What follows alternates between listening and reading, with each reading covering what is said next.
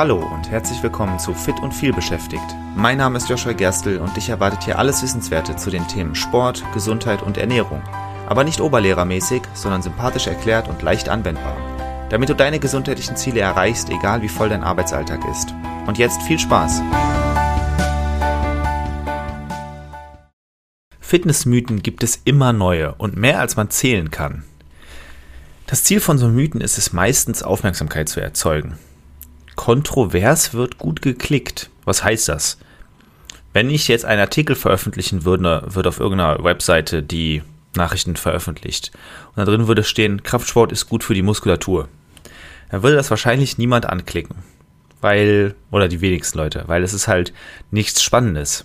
Wenn da jetzt aber stehen würde, Kraftsport ist schlecht für deine Muskulatur, dann würden das vielleicht viel mehr Leute klicken, weil es einfach eine kontroverse Meinung ist, weil Leute immer gerne nach Möglichkeiten suchen, Sachen, die sie nicht machen, zu verteufeln. Also Leute, die keinen Kraftsport machen, würden das wahrscheinlich sehen und sagen, oh, ich wusste schon immer, Kraftsport ist schlecht und würden das dann anklicken, um sich zu bestätigen.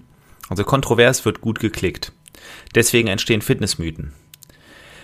Ich habe bereits eine Folge zu fünf weit verbreiteten Mythen gemacht. Die verlinke ich dir wie immer in den Show Notes, hör gerne rein. Und heute geht es um sechs weitere. Der große Vorteil an so, also so Mythen haben viele, viele Nachteile. Sie verleiten Leute dazu, falsche Sachen zu machen, falsches Wissen zu verbreiten, sich vielleicht sogar zu, äh, zu schaden. Alles nicht gut. Aber diese Mythen haben auch einen Vorteil. Und zwar, wir können etwas daraus lernen, wenn wir darüber reden. Und deswegen habe ich mir sechs weitere rausgesucht, über die wir heute sprechen.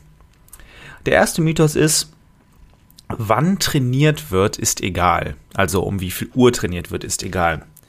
Warum ist dieser Mythos entstanden? Man möchte Leuten, die vielleicht nicht besonders flexibel sind in ihrer Zeitplanung, sagen, dass es egal ist, wann man trainiert. Hauptsache, du trainierst.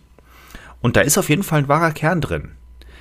Wenn du einen vollen Arbeitstag hast und du kannst erst spät abends trainieren, dann ist es für deine Gesundheit sehr wahrscheinlich besser, spät abends zu trainieren, als überhaupt nicht zu trainieren.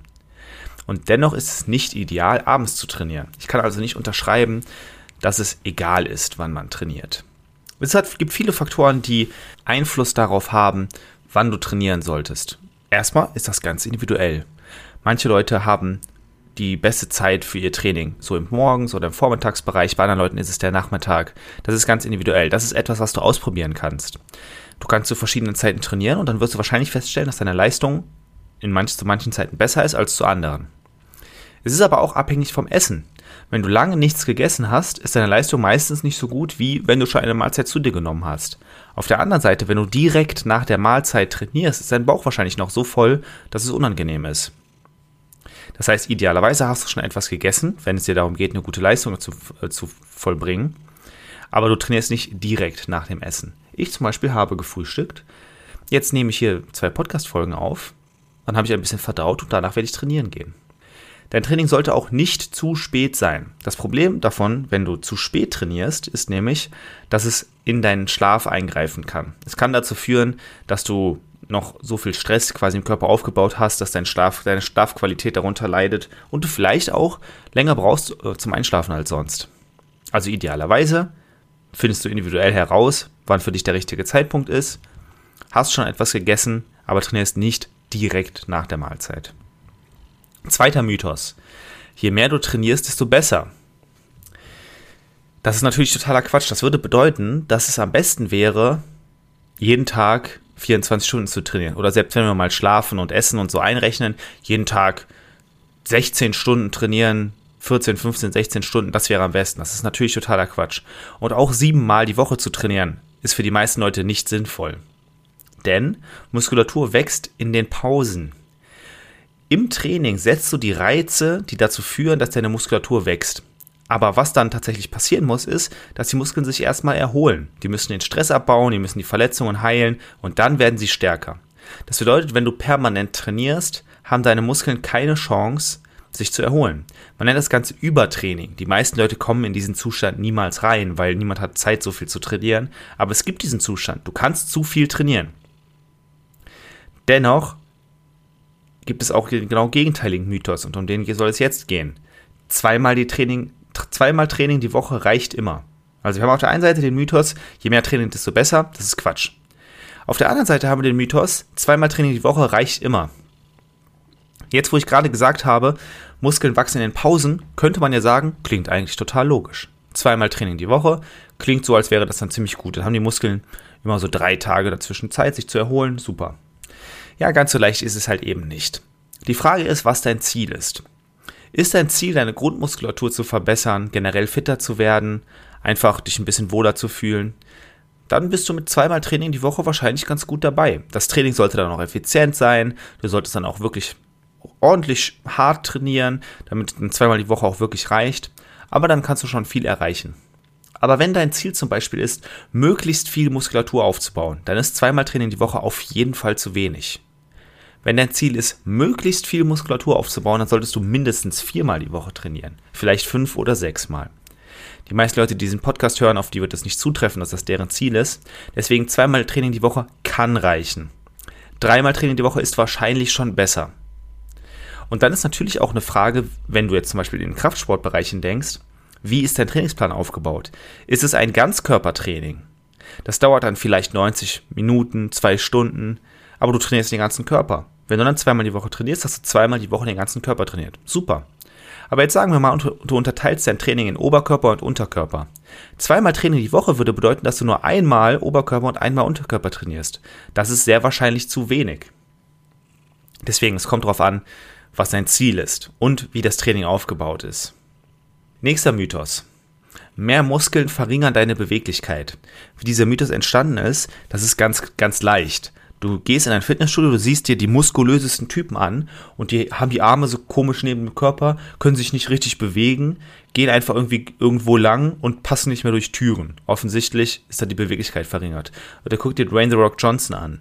Wenn du dir zum Beispiel im Baywatch-Movie anguckst, der, der Neuverfilmung, wie der am Strand entlang rennt, dann sieht das nicht aus wie jemand, der sich wirklich athletisch bewegen kann. Also kein Wunder, das ist ein reiner Muskelberg. Aber wenn man so viel Muskeln hat, dann ist es ja logisch, dass das die Beweglichkeit einschränkt, richtig? Ja, im Prinzip ist es richtig. Warum habe ich es dann trotzdem als Mythos verpackt? Naja, also wenn du so viel Muskulatur hast, dass es deine Beweglichkeit einschränkt, man kann diesen Zustand erreichen. Dieser Zustand wird aber nicht natürlich erreicht.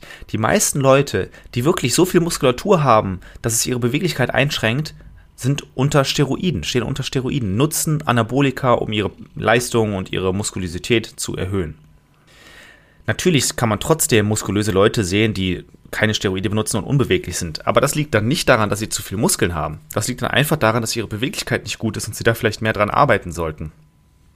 Und ich meine, schaut dir Turner an. Turner sind oft wirklich sehr muskulös, sehr stark und gleichzeitig aber extrem beweglich. Wie ist das möglich? Offensichtlich kann man viele Muskeln haben und trotzdem beweglich sein. Und das ist eben genau der Punkt.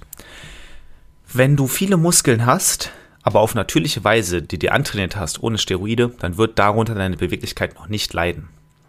Wenn du Steroide nutzt, kann es sein, dass du so viel Muskulatur aufbaust, dass deine Beweglichkeit leidet. In beiden Fällen lohnt es sich aber, an deiner Beweglichkeit zu arbeiten, dich zu dehnen, dich zu mobilisieren, Yoga zu machen. All das lohnt sich, um deine Beweglichkeit zu verbessern. Grundsätzlich gilt aber, dass mehr Muskulatur nicht unbedingt deine Beweglichkeit verringert. Letzter Mythos. Verändere nie deinen Trainingsplan. Das ist überraschend, dass man das überhaupt manchmal hört, denn es ist natürlich so, dass das Quatsch ist. Also, das finde ich wirklich merkwürdig, aber manchmal hört man das. Manchmal hört man, dass Leute sich einen Trainingsplan suchen. Sie fangen mit Sport an. Sie suchen sich einen Trainingsplan, sie erzielen Erfolge damit, das ist toll. Und dann sagen sie, ich habe bei diesen, mit diesem Trainingsplan Erfolge gemacht, ich mache jetzt einfach immer weiter genau diesen Trainingsplan. Ja, das ist natürlich totaler Quatsch. Man muss dem Körper neue Reize liefern. Neue Reize können ganz verschiedene Möglichkeiten sein. Du kannst zum Beispiel den gleichen Trainingsplan befolgen. Ich bleibe mal in der Kraftsportanalogie, weil es einfach leicht ist, da Analogien zu machen.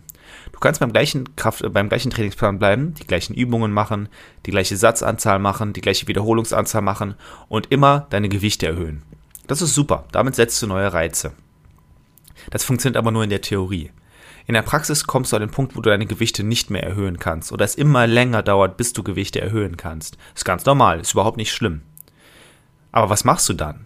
Bleibst du einfach genau bei diesem Trainingsplan, veränderst die Reize nicht mehr, dann wirst du auch keine Erfolge mehr sehen. Oder veränderst du den Trainingsplan, setzt neue Reize mit anderen Übungen oder einer anderen Wiederholungszahl.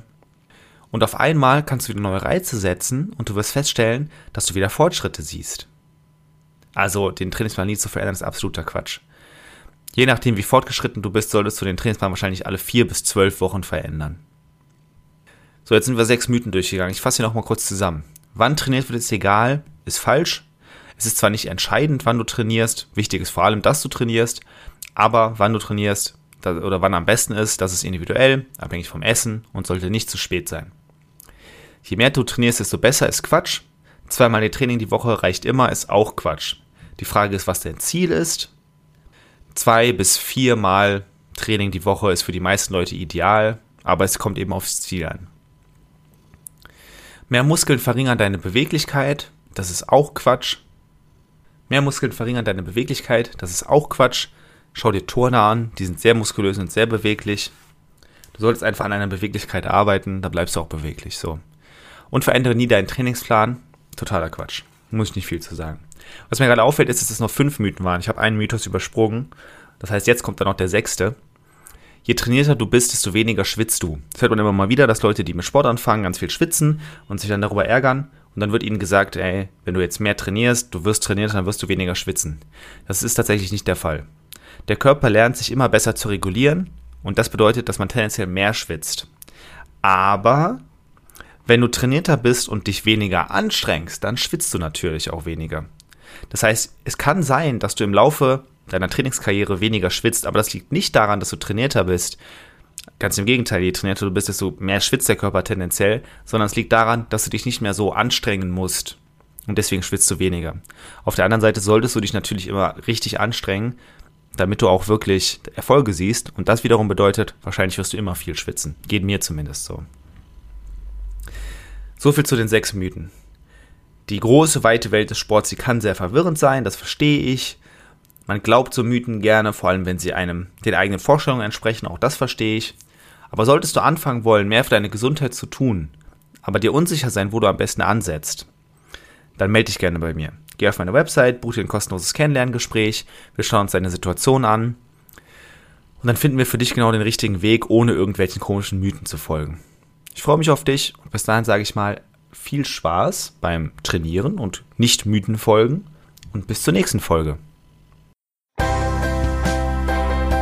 Vielen Dank, dass du auch in dieser Folge wieder mit dabei warst. Ich hoffe, du konntest etwas für dich mitnehmen und hattest sogar Spaß dabei. Weitere Infos zum Podcast und mir findest du auf meiner Webseite joshua-gerstel.de. Und wenn du noch tiefer in das Thema einsteigen und mit mir gemeinsam deinen ganz individuellen Weg ausarbeiten möchtest, dann lass uns doch einfach mal dazu quatschen. Und zwar im Rahmen eines persönlichen Kennenlerntermins. Den Link dazu findest du direkt auf meiner Webseite und zusätzlich in den Shownotes zu dieser Episode. Ich freue mich auf dich und bis zur nächsten Folge. Dein Joshua.